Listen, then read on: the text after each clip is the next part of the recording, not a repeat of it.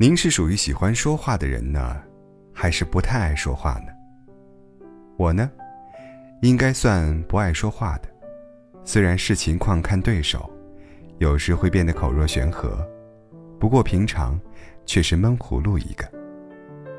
在派对上，跟别人交谈也是弱项，回答采访，同样令我心力交瘁。让我跟人家做对谈和书信往来之类的工作，我一律回绝。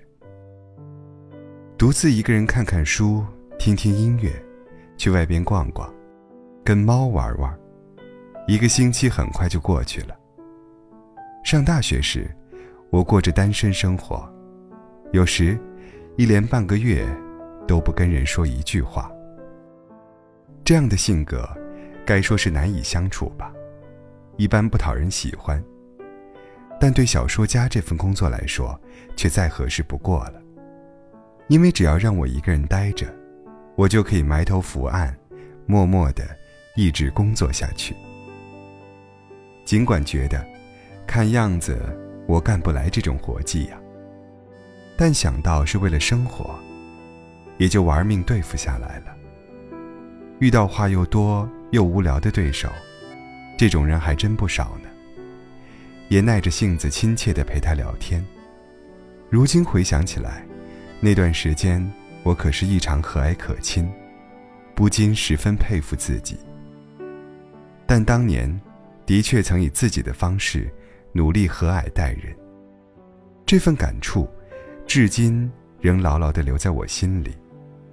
尽管看来，当时并没有起什么作用，我却觉得。正是关于那份感触的记忆，坚实的支撑着现在的我。那就像一种社会训练。恐怕人生中，注定有这么一段时期，要狠狠使用平时很少用到的肌肉。哪怕这种努力，并没有结果。不爱说话的人呐，请努力生活。我也在背后。无言的声援你。村上春树经典语录：哪里会有人喜欢孤独啊？不过是不喜欢失望罢了。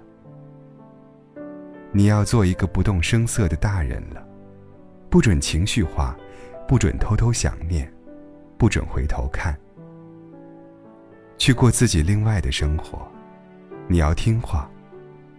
不是所有的鱼，都会生活在同一片海里。对相爱的人来说，对方的心，才是最好的房子。我一直以为，人是慢慢变老的，其实不是。人是一瞬间变老的。没有小确幸的人生，不过是干巴巴的沙漠罢了。所谓理解，通常不过是误解的总和。我一直在想，这样的大海，直到有人走来，把手轻轻的放在我的背上。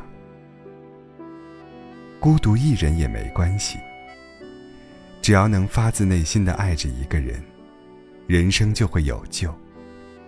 哪怕。不能和他生活在一起。不管全世界所有人怎么说，我都认为自己的感受才是正确的。无论别人怎么看，我绝不打乱自己的节奏。